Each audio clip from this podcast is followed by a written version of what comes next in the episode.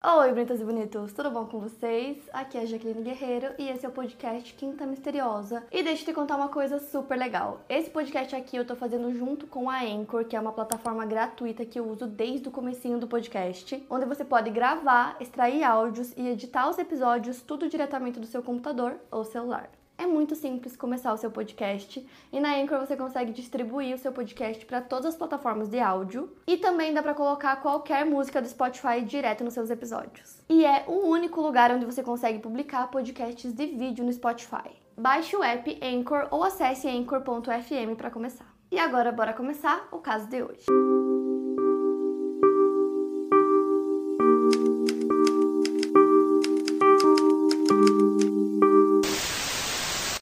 Janelle Potter é filha de Barbara e Marvin Potter, também conhecido como Buddy. Em 2005, a família se mudou para uma pequena cidade no estado norte-americano do Tennessee chamada Mountain City, que atualmente tem uma população de pouco mais de 2.400 habitantes. A Janela tinha por volta de 23 ou 24 anos nessa época. Então, Mountain City é aquela cidade típica que todo mundo se conhece, mas nesse caso realmente todo mundo se conhece porque ela é muito pequena então, meio que tá todo mundo interligado de alguma forma, ou seja, por sangue, por ser da mesma família, ou por casamento, ou por frequentar os mesmos lugares, né? Por ser muito pequenininha, as pessoas frequentam os mesmos lugares, a mesma igreja, o mesmo supermercado. Então, todo mundo se conhece. Mas a Janela disse que ela não sentia toda essa receptividade na cidade, como ela veio de fora, né? Ela não nasceu e cresceu ali. Ela disse que desde que eles se mudaram, ela não conseguia sentir isso, ela não conseguia é, criar laços com as pessoas, ela tinha muita dificuldade em criar amigos ali. Quando eles se mudaram, a mãe dela, Bárbara, trabalhava na HP e o pai dela, o Marvin, era ex-fuzileiro naval e ele serviu no Vietnã. E posteriormente ele teria trabalhado na CIA. E os dois eram pais muito rígidos. A Janelle sofria de diabetes tipo 1 e ela teve algumas consequências da doença, e segundo sua mãe, ela não tinha a mesma idade em sua mente e seu corpo. A mãe diz que a Janela é uma pessoa muito querida e doce, que ela não tem comportamentos de raiva e que ela é uma pessoa extremamente inocente. E como a idade foi chegando, os pais da Janela pararam de trabalhar e o Marvin começou a desenvolver alguns problemas de saúde, ele precisava até usar tanques de oxigênio. E nessa época a Janela estava com 34 anos e ela não podia fazer a maior parte das coisas que adultos da mesma idade dela podem fazer, né? Então, por exemplo, ela não podia trabalhar, ela não podia dirigir, e ela tinha várias regras que ela precisava seguir, então ela tinha que voltar para casa até determinado horário. Então ela não podia ficar até tarde fora de casa, ela não podia namorar, ela não podia ir para festas, não podia beber, não podia fumar, não podia fazer nenhuma dessas coisas. É, apesar dela ser uma adulta, né? Então ela não podia fazer nada disso. O quarto dela, para vocês terem uma ideia, ele era completamente cheio de bichinhos de pelúcia, o que dava a ideia assim de ser uma criança que tinha aquele quarto, quando na verdade era o quarto dela. Os seus pais eram extremamente religiosos e, como ela não podia fazer muitas coisas, ela passava muito tempo em casa com eles. E aí ela acabava usando as redes sociais como uma válvula de escape. Então ela passava muitas, muitas, muitas horas no computador todos os dias. Ela era extremamente ativa no Facebook. E justamente por ter tantas regras em casa, por ela não conseguir sair, não conseguir fazer quase nada, a vida social dela era extremamente limitada, então ela começou a fazer amizades na internet. Então, como os pais dela são super protetivos, eles também tinham acesso ao Facebook dela, eles viam tudo que ela postava, então ela postava muitas fotos dela, dos animais, dos pais, da família, e eles estavam lá olhando tudo. inclusive, a Janela era muito boa para fazer amizades, né, pela internet, ela conseguia desenrolar muito bem, conseguia conversar por horas, mas pessoalmente ela já não conseguia tanto assim. E uma coisa também é que a Janela tem uma irmã chamada Christy que estava afastada da família já há mais de uma década. E ela conta que a Janela sempre teve dificuldade para fazer amigos, isso desde a infância, que não foi uma coisa que aconteceu só em Mountain City. Ela conta que os pais sempre ficaram muito em cima dela, dizendo, enfatizando muito o fato dela ser diferente. Eles queriam meio que moldar a personalidade dela, fazer ela ser aceita. É, isso meio que ao mesmo tempo fazia com que ela não fosse ela mesma, então isso é uma coisa que acontecia desde que ela era criança. Até que a Janela começa uma amizade na vida real com uma balconista de uma farmácia chamada Tracy Greenwell, e ela sempre ia até essa farmácia para comprar remédios prescritos para ela. Então as duas começaram a conversar e começaram a ficar amigas. A Tracy conta que a maioria das pessoas que conhecia a Janela tinha muita pena dela porque ela não podia fazer nada, né? Os pais não deixavam ela fazer nada, ela sempre estava em casa e sempre estava muito doente. E nisso a Janela passa o número do telefone dela pra Tracy, as duas começam a realmente criar esse laço, né, essa amizade, então elas começam a conversar muito. A Tracy ia até a casa da Janela, buscava ela para as duas saírem, elas iam pro shopping. Elas fizeram até rapel juntas. Então elas começaram realmente a passar muito tempo juntas e muitas vezes o irmão da Tracy saía com elas também, o nome dele é Bill Payne. E ele é um homem muito brincalhão, ele adorava a natureza, então ele saía com elas às vezes e as pessoas acreditavam que a Janela tinha uma queda por ele. Mas aí a Trace decidiu apresentar um primo dela pra Janela chamado Jamie Curd, e o Jamie ele era bem diferente da Janela assim no geral, a personalidade dele era muito diferente. A Janela era extremamente inocente, então ele era muito diferente dela, mas os dois começaram a conversar e começaram a se dar bem. E a Tracy disse que apresentou os dois porque os dois estavam solteiros, porque o Jamie se dava muito bem com computadores, então ele entendia muito de computador. A Janelle passava muitas horas no computador, ela achou que eles pudessem se dar bem. E realmente deu certo, eles começaram a namorar escondido, porque a Janelle não podia, né? Os pais não deixavam ela namorar. Então eles começaram a namorar escondido e aí ele deu um celular para ela que os pais não sabiam que ela tinha para ela poder conversar com ele. Então eles ficavam às vezes conversando por uma, duas horas, todos os dias, e os pais dela não tinham nem ideia. Inclusive, o Jamie frequentava a casa dos pais da Janelle, ele ia até lá com a desculpa de que ele ia arrumar o computador, mas na verdade ele ia pra ver a Janelle, então eles passavam um tempão juntos, eles tiravam fotos românticas juntos. E mesmo com esse namoro, parece que os sentimentos da Janelle pelo irmão da Tracy, pelo Billy, ainda existiam. Então, nessa mesma época, o Billy começou um relacionamento com uma garota chamada Billie Jean Hamworth e ela acabou engravidando. E como o nome dela também é Billy, para não confundir vocês, eu vou chamar o Billy, irmão da Tracy, de Billy, e ela eu vou chamar de Jean, para não confundir, ficar Billy Billy. E aparentemente o relacionamento do Billy com a Jean não deixava a Janela muito feliz. E todos eles eram amigos no Facebook. Pouco tempo depois, a Janela começa a receber algumas ameaças de uma conta anônima, então eles não sabiam quem estava mandando essas mensagens para ela. E as mensagens eram muito ofensivas, diziam que ela era feia, que ela era burra, que ela era uma pessoa ruim, e nisso a Bárbara, a mãe do Janela, leu essas mensagens e respondeu pedindo para que a pessoa parasse de fazer cyberbullying com a filha dela. E nisso eles não sabiam quem estava mandando essas mensagens, mas a Janela imediatamente culpou a Jean, dizendo que ela tinha certeza que era ela e que ela odiava a Janela por ela ser bonita. Já Tracy disse que na verdade era o contrário, que quem odiava a Jean era a própria Janela, que inclusive a Janela falava coisas horríveis dela. As ameaças continuaram e a Janela continuou achando que quem mandava era a Jean e o Billy.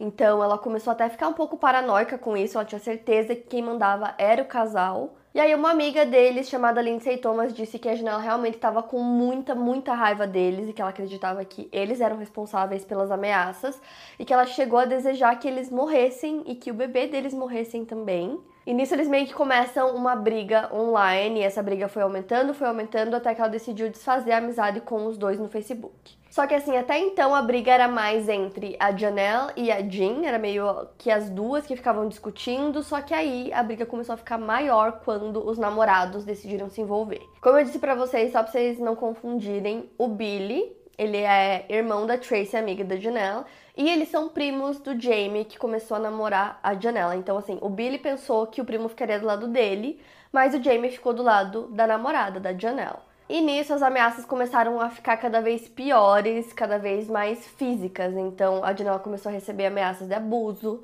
é, jogavam pedras na casa dela, mexeram até na caminhonete do pai dela. E isso foi ficando cada vez pior. Teve um dia que eles chamaram a polícia por conta disso. E aí na frente da casa foi encontrada uma pedra e nessa pedra estava escrito o nome do Billy e da Jean. As ameaças contra ela continuavam e ela ia ficando cada vez mais paranoica, então ela ligava muito para a polícia o tempo todo.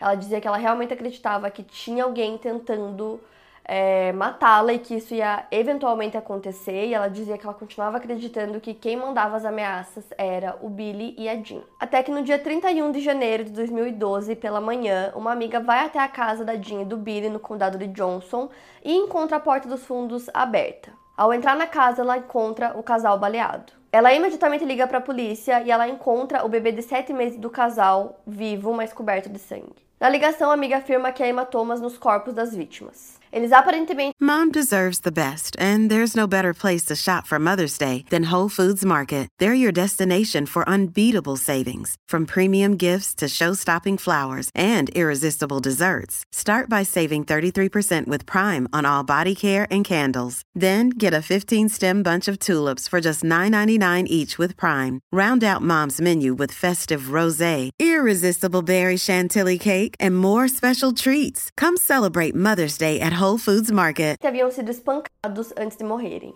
A garganta do Billy havia sido cortada e cada um tinha um único tiro no rosto. O Billy estava deitado na cama e a Jean morreu com seu bebê de 7 meses no colo. O Billy tinha 36 anos e a Jean 23. Eles foram encontrados em cômodos diferentes na casa. A polícia não conseguiu encontrar nenhuma evidência na cena do crime, não tinha DNA, não tinham impressões digitais, nada que pudesse os levar a um assassino.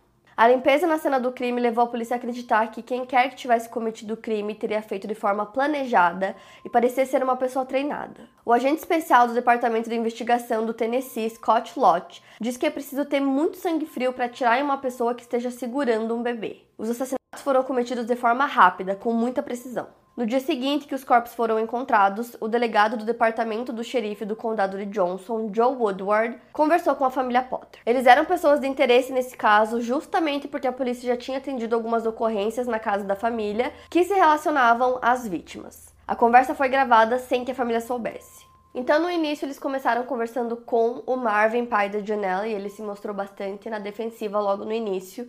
Ele disse que sempre viravam todos os dedos para a família dele, que isso sempre acontecia, e todos eles expressavam muito choque, muita tristeza com o que tinha acontecido. E o Marvin disse que eles queriam realmente que todo aquele abuso, todo aquele assédio e ataques contra a Janelle parassem, mas que eles jamais é, usariam da violência física para isso. Quando eles foram conversar com a Janela, ela disse que ela não sabia de ninguém que poderia querer machucar o casal, que ela estava muito triste com o que tinha acontecido, que ela não queria que eles tivessem morrido, mas ela começou a contar para a polícia também sobre as ameaças que ela recebia no Facebook o tempo todo e que ela acreditava que quem cometia essas ameaças era o Billy e a Jean. Inclusive, sempre que ela falava sobre isso, ela não falava eu acho que são eles, ela falava assim, convicta que eram eles. Nisso, a polícia começa a falar sobre o Jamie, né? Então, eles sabiam que o Jamie era primo do Billy e que em toda essa questão, né, toda essa briga, ele tinha ficado do lado da Janela e eles começam a falar sobre isso com ela. Imediatamente ela fala que eles são muito amigos e que eles são amigos de muitos anos, mas em momento algum ela fala que ele é namorado dela. E como eu disse para vocês, o namoro deles era um namoro escondido, então os pais não sabiam. É, os pais dela afirmam que realmente ele é amigo da família, que ele frequenta a casa deles, e aí na frente dos pais a Janela nega que ela tem um relacionamento com o Jamie. Na mesma semana eles chamam o Jamie para prestar depoimento, ele parecia bem nervoso, e aí ele foi submetido a um teste de polígrafo, e nesse teste deu que ele mentiu sobre saber a identidade do assassino do Billy e da Jean. E aí, no meio do interrogatório, o Jamie faz uma pergunta que deixa todo mundo intrigado. Ele pergunta se a Cia está aqui. E aí os policiais detetives tentam entender de onde surgiu essa pergunta, e aí ele responde que ele começou a conversar com um homem chamado Chris, e que esse homem é da CIA e que o trabalho dele era proteger a Janelle. E além do Jamie, esse homem, o Chris, também conversava com a mãe da Janelle, com a Bárbara, ele dizia para ela que o trabalho dele era proteger a Janela, que ele sabia de tudo, que ele sabia sobre os ataques, sobre as ameaças que ela estava sofrendo e que ele sabia que quem fazia essas ameaças era o Billy e a Jane, mas os detetives estavam achando toda essa história muito esquisita, então o interrogatório do Jamie durou muitas horas. Depois de seis horas, ele admitiu que ele sabia quem tinha cometido o crime e ele confessou que quem tinha cometido era o Marvin, pai da Janelle. Em um primeiro momento, eles não acreditaram que realmente era o Marvin, porque ele já tinha uma certa idade, porque ele tinha vários problemas de saúde. Como eu falei para vocês, ele tinha que usar um tanque de oxigênio, então eles começaram a achar que não era ele. E nisso, Jamie concorda em ajudar a polícia a pegar o Marvin, a conseguir uma confissão. Então ele liga pro Marvin, a polícia tá gravando a ligação. Eles esperavam que na conversa dos dois fosse ter uma confissão da parte dele. E aí, no meio da ligação, o Jamie fala: Você se livrou de todas as coisas sobre o Bill, não é? E aí o Marvin responde: Aham. E aí ele disse que isso deixava ele muito feliz e meio que a ligação termina aí. Não tinha exatamente uma confissão em todas as letras, mas só essa confirmação dele ter se livrado dessas coisas do Billy era o suficiente para que eles fizessem a prisão. Então eles foram até a casa dele, eles sabiam que o Marvin era um entusiasta de armas, ele sempre estava armado, sempre estava com alguma arma. E aí isso meio que despertou já uma red flag, né, uma bandeira vermelha para a polícia em relação a isso. Então eles vão até lá e levam ele para interrogatório. No começo, ele negou ter participação nas mortes, mesmo sendo bastante pressionado pela polícia para confessar. E aí, os policiais decidem mudar a estratégia. Eles param de acusá-lo e resolvem mostrar compreensão em relação à situação dele. E foi aí que ele revelou à polícia que, desde que as ameaças à janela começaram, né, no Facebook dela, a vida de todos da família passaram a ser ameaçadas. Ele disse, inclusive, que a filha recebeu ameaças de que a sua cabeça seria cortada. Ele disse que ameaçaram pegar sua filha, levá-la para um lugar afastado e abusar dela porque ela era virgem e isso mexia com ele. Ouvi todas essas coisas ruins sobre sua filha. Depois de quatro horas de interrogatório, Marvin já estava chorando e os policiais perguntaram se a Bárbara e a Janelle sabiam o que ele tinha feito e ele disse que não. O agente Scott Lott pediu para que o Marvin ligasse para a esposa e nessa ligação ele disse para Bárbara que antes que ela soubesse de outra maneira, ele queria dizer para ela que ele estava envolvido e que ele fez alguma coisa, o que foi o mais próximo que a polícia conseguiu chegar a uma confissão dele. Já a Bárbara não acreditava que aquilo era uma confissão de verdade, porque o marido já estava há horas sob interrogatório, sem acesso aos seus remédios ou seu oxigênio, e que, segundo ela, prejudicava muito o marido mentalmente, fazendo com que ele dissesse coisas sem sentido, coisas que não eram verdade. Enquanto ele estava sob interrogatório, a polícia executava um mandado de busca na casa da família Potter. Lá a polícia encontrou o que poderia ser considerado um arsenal de armas ao redor da casa. Haviam facas e armas em quase todos os cômodos, mas nenhuma delas correspondia com a arma do crime. Eram cerca de 60 armas diferentes, dentre elas pistolas, rifles, armas semiautomáticas. Havia inclusive um cinto de munição pendurado em um dos tanques de oxigênio do Marvin. Haviam fotos impressas das vítimas e dos seus amigos na sala de estar. Eram fotos tiradas do Facebook da Jean, fotos dela com amigas e uma delas estava escrito Beach e a Bárbara havia rasgado essas fotos em uma tentativa de escondê-las da polícia. No total, foram apreendidos 51 itens na casa e entre eles estava o computador da família. Os policiais também encontraram três sacos com documentos em pedaços. Mais de 100 páginas foram meticulosamente reconstruídas por um agente. Essas páginas pareciam ser de e-mails enviados à família Potter. Dentre esses e-mails estavam os e-mails do Chris com quem a Bárbara conversava. Em um desses e-mails, o homem dizia que ele não podia falar a real identidade dele, não podia falar o nome completo dele, que tudo isso fazia parte dessa operação, que era proteger não só a Janela, mas a família dela também, porque ele sabia das ameaças que eles estavam sofrendo. O Chris disse para Bárbara que ele estava monitorando as atividades do Billy e da Jean e que ele sabia que realmente eram eles que estavam, né, mandando aquelas ameaças para Janelle. E nisso eles começaram a investigar todos esses e-mails, todas as mensagens trocadas entre o Chris e a Bárbara. E aí foi quando eles descobriram que esse suposto agente da CIA, né, esse homem, o Chris, teria incentivado a Bárbara a incitar o Marvin, que era um amante de armas, a cometer o crime e assassinar o Billy e a Jean.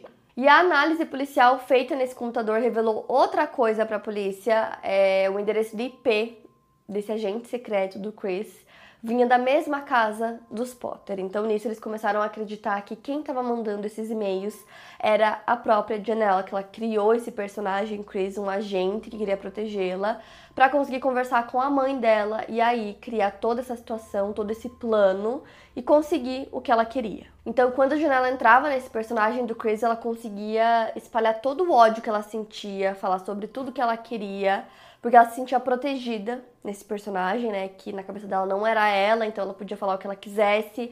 E ela alimentava todos esses delírios da mãe dela que não conseguia perceber que tinha alguma coisa errada ali. E na internet a Janela conseguia, né, ser esse personagem, então eles conseguiram, né, chegar à conclusão que basicamente ela fez um catfish na própria mãe, né? Criou esse personagem, fez a cabeça da mãe dela. E aí, em uma das últimas mensagens que a Bárbara mandou pro Chris, ela fala que eles estão cansados, que ali ninguém quer matar ninguém, mas que eles irão cometer o crime. Então, basicamente, o que ela fez foi mostrar pro marido dela, né, pro Marvin, todos aqueles e-mails, todas as mensagens, e aí ele chegou no limite dele e decidiu tomar uma providência. Eles também descobriram as mensagens trocadas entre a Janelle e o Jamie na manhã em que o crime aconteceu, e essas mensagens revelavam, né, realmente a participação dela em tudo isso. Então a polícia investigou as mensagens do celular secreto da Janelle e às 4h39 da manhã ela mandou a seguinte mensagem para o Jamie, entre aspas. Sim, ele está saindo agora, eu consigo escutar o carro. A polícia acredita que ela está falando sobre seu pai estar a caminho de buscar o Jamie. Um minuto depois da mensagem: Eu te amo, me mande mensagem assim que possível quando você voltar. As mensagens acabam por ali. A polícia presumiu que às 5 da manhã o Marvin buscou o Jamie em casa e eles foram até a casa das vítimas para cometer o crime. Em agosto de 2013, a Janelle e a Bárbara são presas acusadas dos assassinatos de Billy Payne e Billie Jean Hayward. O Marvin já estava preso por ter confessado o crime anteriormente. Poucos meses depois, em outubro do mesmo ano, o Marvin é considerado culpado dos assassinatos e cumpre duas penas de prisão perpétua consecutivas. O Marvin disse que atirou no Billy acidentalmente, mas intencionalmente cortou a garganta do homem por causa das ameaças que ele acreditava que o Billy havia feito contra Janelle. Já o Jamie concordou com o um acordo judicial, sendo condenado a 25 anos de prisão por seu envolvimento no caso, o qual ele confessou. Em maio de 2015, três anos e meio depois do crime, a Bárbara e a Janelle foram a julgamento. O Scott Lott disse que elas poderiam ser chamadas de mentoras do caso. A Janelle estimulou a Bárbara, que fez com que todo o crime acontecesse. O promotor Dennis Brooks apontou que a Janelle escreveu todos os e-mails do Chris, já que a escrita infantil e os erros ortográficos nos e-mails correspondiam ao padrão de fala dela, alegando que ela seria a mente por trás dos assassinatos realizando catfishing em seus pais e fazendo com que o pai chegasse ao seu limite e cometesse o crime. Já o advogado de defesa da Janela diz que ela não é culpada, que ela não é capaz de direcionar alguém a cometer um crime. Ele utiliza-se do argumento de que ela tem a idade mental de uma criança e que ela não teria toda a inteligência necessária para articular tamanho plano. O Christopher Jaden é um colega de classe da Janelle do ensino médio e ele não via ela há 15 anos, mas ele testemunhou no julgamento. Ele disse que ela era muito esquisita, mas ela parece ter ficado com ele na cabeça mesmo depois de todos esses anos, porque foi a identidade dele que ela roubou para utilizar como se fosse a do Chris, do agente da CIA. E tiveram algumas falas do promotor que foram bem interessantes. Ele falou sobre essa paixão que a Janela tinha pelo Billy e pelo fato dela nunca ter conseguido ter um relacionamento com ele e que já que ela não conseguia, ela não queria que mais ninguém tivesse. Isso porque o Billy começou a ter um relacionamento com a Jean, então ela se muda para casa dele e aí é o momento em que ela engravida. Logo depois dela engravidar foi quando os e-mails, né, que o Chris mandava começaram a chegar. Nesses e-mails ele falava sobre o casal, ele falava até sobre The longest field goal ever attempted is 76 yards. The longest field goal ever missed also 76 yards. Why bring this up? Because knowing your limits matters, both when you're kicking a field goal and when you gamble. Betting more than you're comfortable with is like trying a 70 yard field goal. It probably won't go well. So set a limit when you gamble and stick to it. Want more helpful tips like this? Go to keepitfunohio.com for games, quizzes, and lots of ways to keep your gambling from getting out of hand. Pro bebê deles, dizendo que aquele bebê maldito precisava morrer. Foram sete dias de depoimentos até que o júri considerou tanto a Bárbara quanto a Janelle culpadas desse assassinato em primeiro grau ou homicídio doloso qualificado. Elas foram condenadas à prisão perpétua em julho do mesmo ano. Como elas não estavam presentes no assassinato, elas foram condenadas com base na lei de responsabilidade criminal, que significa que as ações delas levaram o crime a acontecer. As famílias das vítimas demonstraram muito alívio pela prisão. Tanto a Janela quanto a Bárbara, elas não testemunharam no julgamento delas, mas logo depois que saiu a sentença, elas deram uma entrevista para a ABC no 2020, onde elas falam sobre tudo que aconteceu. E aí a Bárbara é perguntada sobre algumas falas dela, né, nos e-mails que ela trocava com o Chris. Em uma dessas falas, ela disse que ela mataria se fosse necessário e quando questionada, ela negou tudo. Então o jornalista começa a questionar sobre um outro e-mail que ela teria mandado para ela mesma com um link de uma matéria que tinha o título Deus pode perdoar um assassinato? E aí ela disse que ela nunca fez a pesquisa para essa matéria, que ela não sabia de onde isso tinha vindo. E ela disse que acreditava sim que ela iria para o paraíso, que ela estava com a consciência limpa e que ela não iria pagar pelos crimes que a filha dela cometeu mesmo, amando muito a filha dela. Já a Janela disse que ela não odiava as vítimas, que ela queria apenas que as ameaças parassem, mas que ela não queria que eles morressem. Quando o jornalista começa a perguntar sobre o personagem, né, sobre o Chris, a Janela começa a negar que ela tivesse criado esse personagem, começa a chorar e se retira da entrevista. Em 2016, o juiz rejeitou o apelo que a Janela e a Bárbara fizeram para ter um novo julgamento. Elas cumpriam pena na prisão feminina do Tennessee. Elas seriam elegíveis para liberdade condicional em 2072. O Marvin está cumprindo suas penas no Whiteville Correctional Facility e será elegível para liberdade condicional em 2132. Em 13 de julho de 2021, os três membros da família Potter foram ao Tribunal Criminal do Condado de Washington para uma audiência pós-condenação. Essa foi a primeira vez que qualquer um dos três testemunhou na frente de um juiz. O Marvin confessou perante o juiz o assassinato de Billy Payne e ele não havia testemunhado nem no próprio julgamento, nem no julgamento da esposa e da filha. Ele disse que não planejou cometer o assassinato, mas que ele fez mesmo assim. No tribunal, ele disse que o Jamie foi seu cúmplice e que, inclusive, foi ele quem assassinou a Jean, mesmo que o Marvin tenha sido acusado da morte. Segundo Marvin, 10 segundos depois que ele disparou contra o Billy, ele ouviu outro tiro e viu o Jamie passando por ele rápido como um raio. Os advogados da Bárbara e da Janela estavam pedindo novos julgamentos para elas. A Janela disse que eles precisavam de alguém para culpar e decidiram culpá-la. Segundo os advogados, se o Marvin tivesse testemunhado no julgamento delas, a decisão do júri poderia ter sido completamente diferente. Além disso, as equipes de defesa argumentaram que o advogado de defesa da família, Randy Follen, representou a Bárbara depois de ter defendido seu marido e que ele teria sido tendencioso em sua abordagem de defesa. O advogado testemunhou no tribunal negando isso. O Tate Davis, que é o advogado da Carolina do Norte que auxiliou no julgamento e nos processos legais relacionados a Bárbara e a Marvin, testemunhou que muitas vezes se preocupou que Bárbara e Janelle não estivessem recebendo a representação adequada. Essas preocupações estavam ao redor do fato de que a Bárbara assinou uma procuração para a filha de Randy Fallen, chamada Jéssica, que é advogada no escritório do pai. O Tay Davis disse ainda que acredita que o escritório do Randy planejava condenar a Bárbara e a Janelle. O juiz disse que queria provas de que realmente houveram todos esses conflitos de interesse que pudessem ter afetado negativamente o julgamento delas. O advogado da Janela, Cameron Hyder, testemunhou que ele apresentou o pedido original da apelação com um dia de atraso, o que pode ter prejudicado sua cliente na época e disse que até hoje acredita na inocência dela.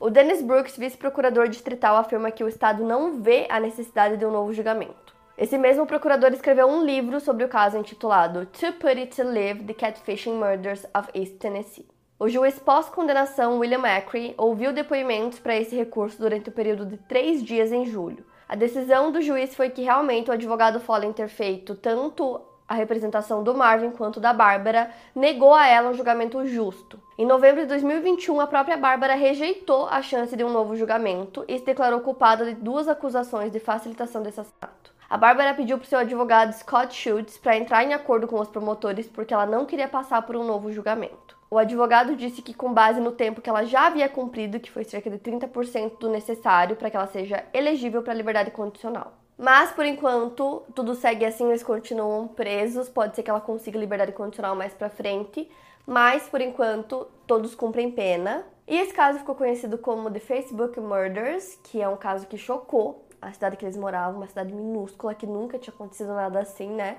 Que é um caso de catfishing, né, onde você cria um personagem, cria uma pessoa que não existe para conseguir alguma coisa, e nesse caso levou à morte de duas pessoas. E é isso, para mais casos, siga o podcast Quinta Misteriosa e aproveite para avaliar em 5 estrelas se você gostou. Obrigada por ouvir e até o próximo caso.